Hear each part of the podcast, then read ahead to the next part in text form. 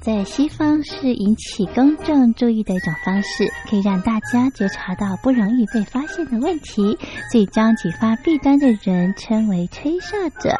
有些事情不可以说，但是有些事情必须说。说跟不说的一线之隔，决定了谁可以成为揭弊英雄。支持听众发出自己的声音，说实话，要真相，才能够让社会各方面都正常起来。请听众安心接币，勇敢吹哨就可以参加抽奖。来信请您寄到台北北门邮局一七零零号信箱，或者是用电子邮件寄到 lily 三二九小老鼠 ms 四五点 hinet 点 net，并将姓名、年龄、职业、地址、邮编、联络电话、电子信箱资料填写完整，就可以参加活动。哨声响起的活动到八月三十一号，请听众勇敢的发出自己的声音，安心接币，勇敢吹哨，就可以参加抽奖。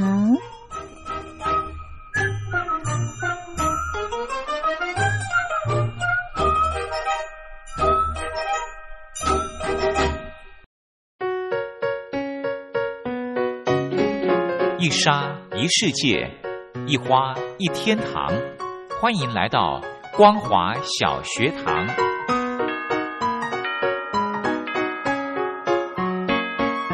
让我们一起学习，一起分享光华小学堂。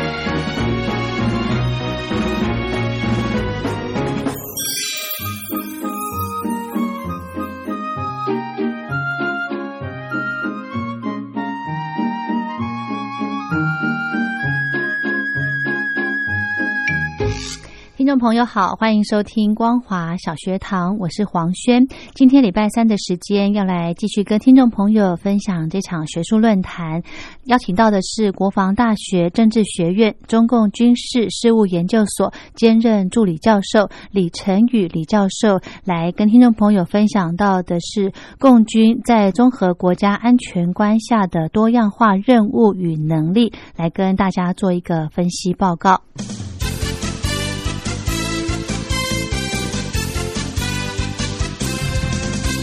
我这篇是针对中共解放军在总体国家安全观底下的一个多样性任务功能。我想我在写这一篇，或者是在从事所谓的中共研究的时候，呃，我相信各位先进应该也会有类似的啊类似的一种情况，就是会有一个会有一个框架，嗯，这框架是来自于。不断的、不断的在呃在观察中共的军事发展，以及军事发展所依附的这样的政体，所形塑出来这样一个框架。也就是说，这个这个政权，包含解放军在内，哈，它的各样的一种啊一种现象也好，一种当前的情况也好，其实往往跟他所宣称的会有一种反差。也就是我们越是在观察解放军，然后越会有这样的一种感受，就是会慢慢形成一个假设：假设中共现在越强调，也就是他们越感受威胁，呃，他们越形成某种啊某种宣告，包含安全观，可能另外一个层面是针对这个安全观的背后啊，他们。正感受到的一些威胁或不确定性，就是来自于他所宣告的这部分。刚才所说的军改，那军改的的反差是不得不改，那不得不改的情况底下，那那又又有什么样的意涵呢？啊，还有改的动作是反映在当时期的政权的领导人对于这一个改革或者是一种重组，它背后啊。的一种心理的状态，他忧虑的状态，他感到威胁的状态，会会啊，会转换成他感觉的力度，嗯，还有面相。所以我在写这一篇啊，所谓的总体安全观以及它底下的多样化的相关的任务跟功能的时候，其实这样的一种假设是非常非常清楚。那我也花花了一点啊时间，再把中共从邓小平开始曾经所提出来的相关的所谓的国家的安全观做了一个对照，然后去反映那个时期这个政权他所要面对的内外环境的各样各样的一种啊挑战也好，或者威胁也好。我会发现，其实跟他所说的当时级的安全观，其实是非常非常有意思的，是一种啊威胁的反差。所以就从这样的一种啊，把它当做是一个理论也好，以及以及理论底下这样的一种假设也好，我们再来看看啊，特别是刚才呃翁老师所说的，就在当前这一个新冠疫情底下，那解放军他的一个反应。以及所谓的多样化军事任务，在这个这个事件上面，其实就比较好去观察它了哈。那我一开始会带着一个所谓的一个呃接近于所谓的理论的脉络啊，再来做做一个我之所以要这么写或这么样的一个分析的很重要的一个啊背景啊，我是从新古典现实主义这样一个角度去观察，也就是说。没有错哈，中共这个政权毫无疑问，它必然是一个现实主义的一个支持者啊。但是有别于其他的现实主义的一种观点，它的国内因素反而是非常非常庞大啊，不见得是只有这个政权或这个国家相对于另外一个政权或国家之间的一种 H 或 relation，不是只有那么样的一个简化的衡量。反而是中共这个政权啊，跟各个时期的相对的政权，其实它都有一个政权内部必然会产生的一些啊矛盾或者是危机，它必须要把它形塑成在现实主义考量底下，然后可以对内对外去应应的这样的一种安全观啊。那我们来看看邓小平这个阶段，其实这个阶段。其实它是一个非常啊啊非常非常有别于以往，是非常大力大破的一个阶段。刚才太原兄给大家有谈到这个阶段，其实这个阶段的变革，如果方向是完全一百八十度改变，也就不是朝经济，而朝其他方面。我相信今天的中共大概可能就不是现在所看到的这样的中共。那邓小平是相当务实的，哈。他的确是从一个啊一个非常残破不堪的啊这个内部控制的政权底下，慢慢的不得已的啊从经济改革或者叫借由经济改革来重塑这个国家该有的机能。虽然是一个非常他的要求非常低的，就是要活得下去。我把它界定成它是一个强调生存以至于到发展的国家安全观，而且他非常务实的。非常负责，就从人民的的的经济生活这个领域开始去改革起。当然，后面所遇到的啊挑战或者是反对，也是排山倒海而来。不过还好，之所以是邓小平啊，也就是因为他这个人够够那个啊 credit 或够那个啊那个代表性去承担这一些哈。所以邓小平时期的国家安全观，刚才翁老师也说了哈，那时候就很早的建立一个所谓的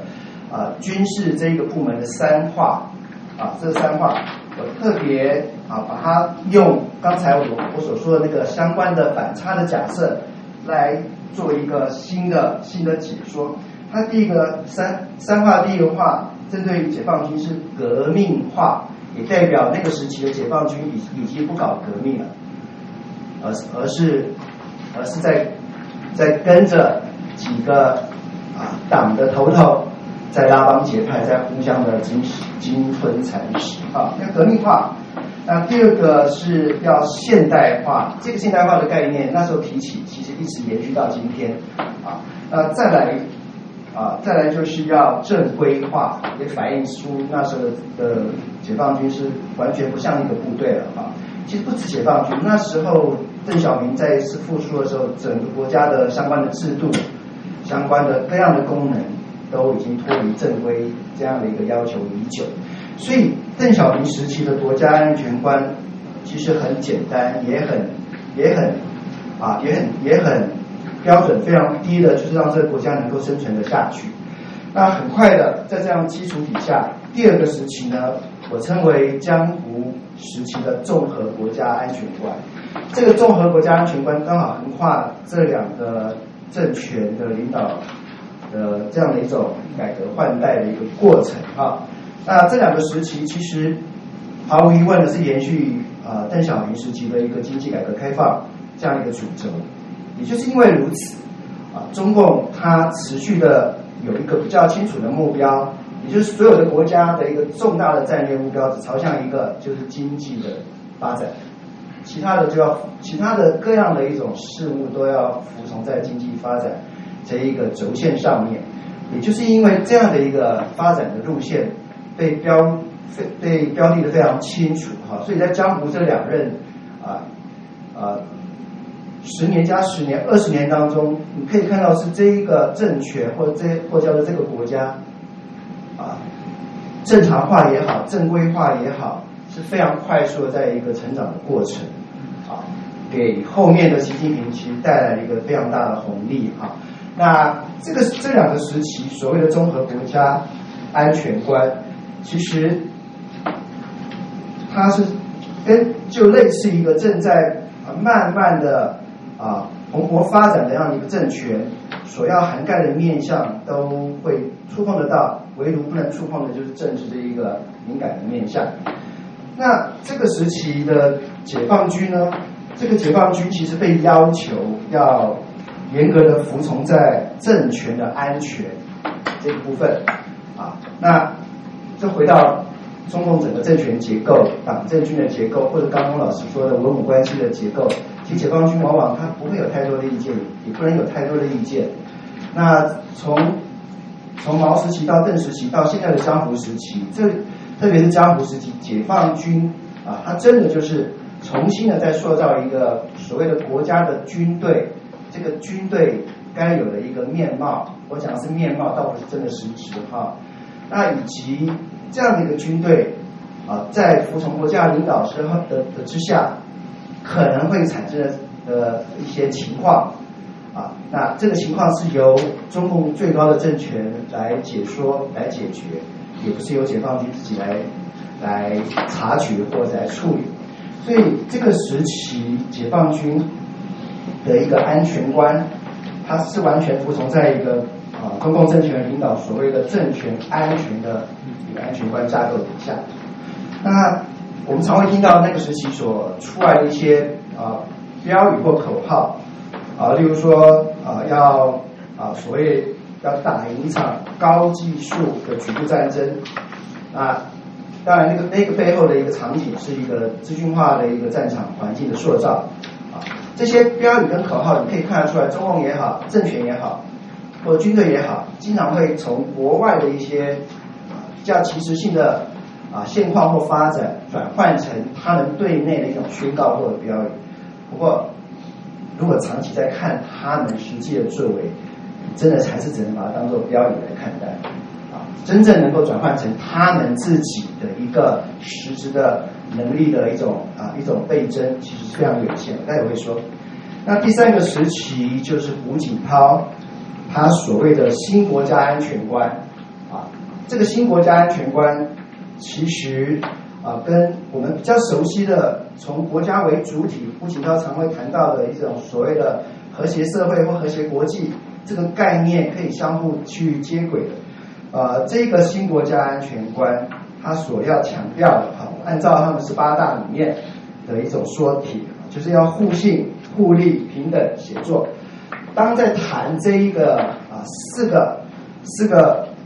啊四个目标的时候，你可以。很清楚的知道，中共这个政权已经不是以往的政权，已经发展到一个啊一个足够的啊足够的高度，足够的啊壮大或者足够的一个啊力量，相较于以往，那这时候会开始去跟国际相关的利益或力量去有所冲突啊。在现实主义的角度，它必须要有一些对外跟对内的一种战略指导，特别是一种啊缩铁。我认为这种互信互利平等协作是主要大概七成七十 percent 是对内，三十 percent 是对外的宣告。那对内的话，某种程度也给这个国家啊，这个中共的政权该持续什么样的态势往前走啊？呃，我的意思是说，它可以更夸张的、更嚣张式的，在胡锦涛这个时期有一些。相较于其他我们在国际关系里面常看到的一种强强权政治底下的该有作为，但是没有。那它不只是对外的宣告，相对的也是把在于国家内部蠢蠢欲动的一种一种开始发现自己不是那么样的弱小的情况底下，再一次给压回去。互信互利平等协作，我觉得这样的一种啊新的安全观啊，其实是带着很大的一种诱导性。啊，当然它也有带着很大的误导性。那个误导性是相对于国际政治来看，啊，让大家去接受或相信，这个政权之所以崛起，它不是一种强权的路径，它还是一个非常克制的，甚至它根本跟强权的一种结构完全扯上关系的。我们在回溯胡锦涛时期的相关的啊国家作为，特别是军事作为，大家可以看得到有这样的一种啊一种。一种潜在的的味道在。那第四个，第四个时期就是我今天啊带出来的总体国家安全观。之所以啊透过前面三个时期才谈才谈到总体国家安全观的主要的原因是，这这些安全观是环环相扣的，是相互关联的。啊，也就是说，可以这么说，它是一种，它是一种因袭也好，或叫做。水到渠成也好，绝对不是这个时期的领导人他有一个一个特别的安全观的概念，也就是说，这个这个政权透过上个时期发展到今天是什么样的一种规模程度？那在接手的人在掺杂他自己的个人的意念、意识形态，然后形塑出这个时期的一个国家安全观。所谓的总体国家安全观，其实它的面向就。多很多了哈，也意思就是说，如果我们再稍微跳回去所谓的啊古典现实主义里面来看，国外的所要去伸张的那样的一个权利或国家利益，以及在参着国内的所要去维护的国家的一个内部的政治的安全，啊，其实这两者之间的结合所反映出来的威胁，如果称为就是它的安全观。如果这个假设是存在的话，那这个习近平时期的总体安全观其实加起来有十一项，十一项之多，啊，那可以说是包山又包海，但是千万不要被这个十一项给糊弄到了。我自己觉得在这十一项里面，啊，如果真的要去执行，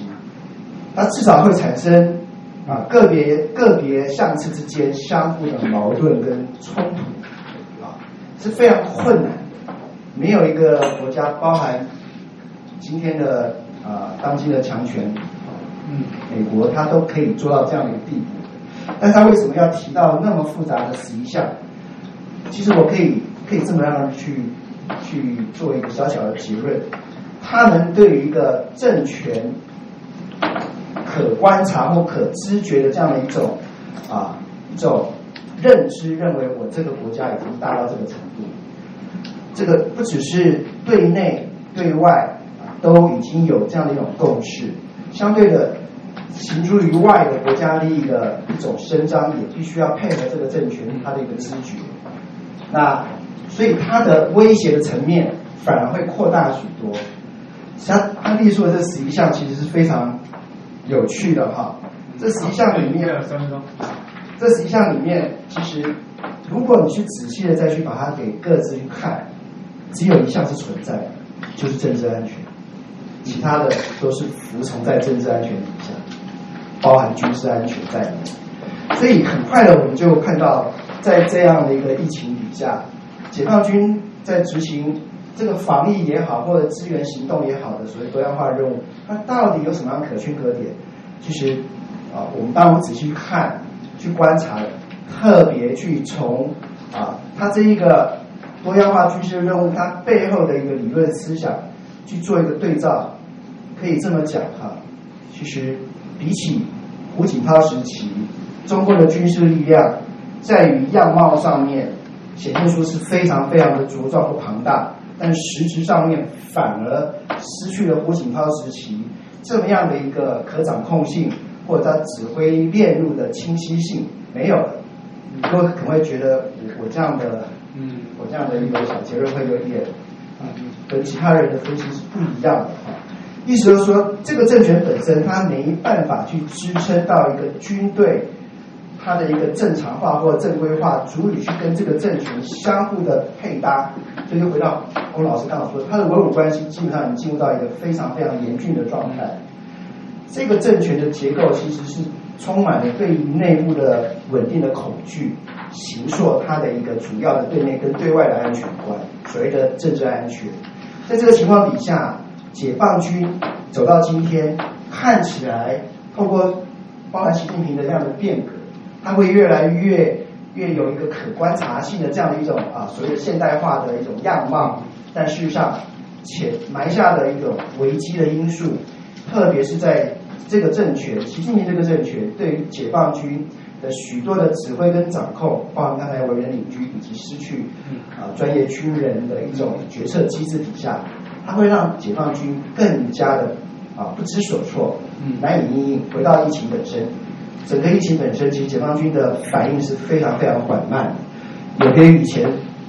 几次的国内的他们境内的一些大型的灾难，这一次显现出是非常非常薄弱的，没有中央指挥体系，没有一个所谓的指挥结构的产生，那有的话就是非常零散，特别是以联合后勤，特别是以军医为主的一种人力的资源，包含医院的开设，如此而已。所以我们再来看看解放军。他现在所行塑的这样的一种啊多元呃多样化的军事任务，他他当然是在向向特别是美国或西方国家来学习所谓的非战争军事行动，但是他的一个国武关系所行塑出来的对军队的指挥，其实是非常非常的混乱，难以去应应一个啊越来越庞大的军队啊该有的一种非常有效的。啊的一种服从这个命令或回应的行动是没有的，所以啊，我的结论是从总体安全观看到解放军当下的一个多样化军事任务啊，我我有一个很深的感受是，现在看起来似乎庞大或在变革尾声的一个解放军，其实它正走在一个军事力量空有其表、虚有其表啊，特别它现代化的这样的武器装备。最高啊，堆砌出来的这样的一种一种解放军的样貌底下，非常紊乱的执行任务的各样的一种决策机制或者是指挥体系，这是我所看到的一个案例。好的，这一场论坛非常感谢国防大学政治学院中共军事事务研究所兼任助理教授李成宇李教授来谈共军在综合国家安全观下的多样化任务与能力。如果听众朋友对节目的内容有任何建议想法，非常欢迎您写信到台北北门邮局一七零零号信箱，或者是用电子邮件寄到 lily 三二九小老鼠 ms 四。五点 highnet 点 net 给黄轩收。好的，我们今天的节目就进行到这喽，祝福您平安快乐。我们光华小学堂明天见，拜拜。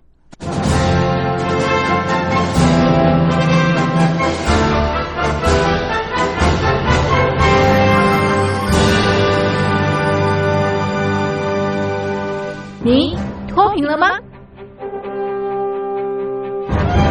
年轻时候的习近平。就深知贫困之苦。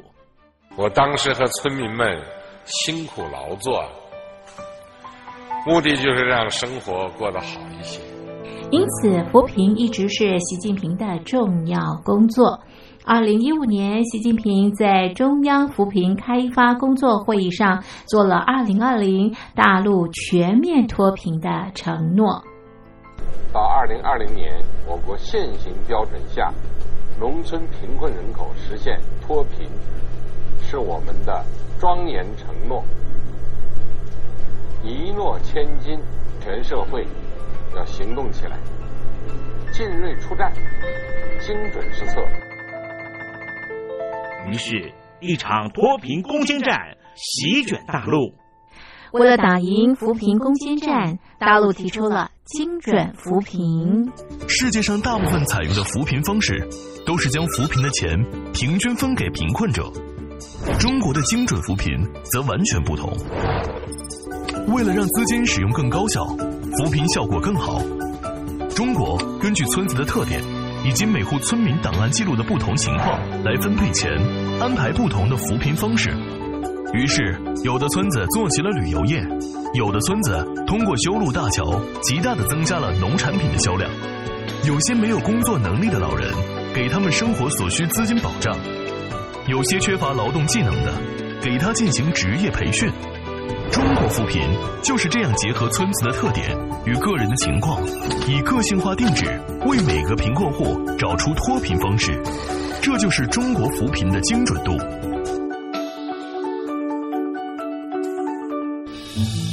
位在山东偏远内陆地区的曹县，二零一七年以七十四个淘宝村名列全中国十大淘宝村群聚第三位，因而摆脱贫困的命运。丁楼村是曹县淘宝村的鼻祖，全村有九成多的家庭在家开网店，大多以服装加工业为主，并形成产业，带动周边乡镇跟进发展，连人口都跟着回流。大学生和外出务工青年纷纷返乡创业。二零一六年，丁楼村的全年电商销售额已高达三个亿，产品远销十多个国家和地区，百分之八十以上的人家拥有私家车。从二零一六年到二零一九年，大陆累计发放三千八百多亿人民币，并动员大量人力，全力扶贫。今年。就是二零二零年，大陆彻底脱贫奔小康了吗？大陆国务院总理李克强在今年人大会议闭幕后的中外记者会上，他是这么说的：“中国是一个人口众多的发展中国家，我们人均年收入的平均水平是三万元人民币，但是有六亿人。”每个月的收入也就是一千元，一千元，在一个中等城市可能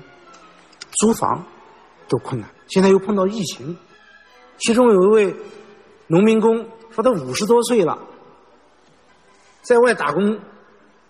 三十多年，每年如此，但今年就没有找到工作，全家都陷入困境。唉，听众朋友。你脱贫了吗？欢迎听众朋友来信分享你的脱贫经验，或者大陆政府脱贫做法与建议。我们准备高端短波收音机要送给您哦。活动从八月一日进行到十月三十一日，请您写下姓名、地址、邮编、联络电话、年龄等基本资料。传统邮件请寄到台北邮政一七零零号信箱。台北邮政幺七零零号信箱，嘉陵东山零收。电子邮件请寄 lily 三二九 at ms 四五点 highnet 点 .net lily 三二九 at ms 四五点 highnet 点 net。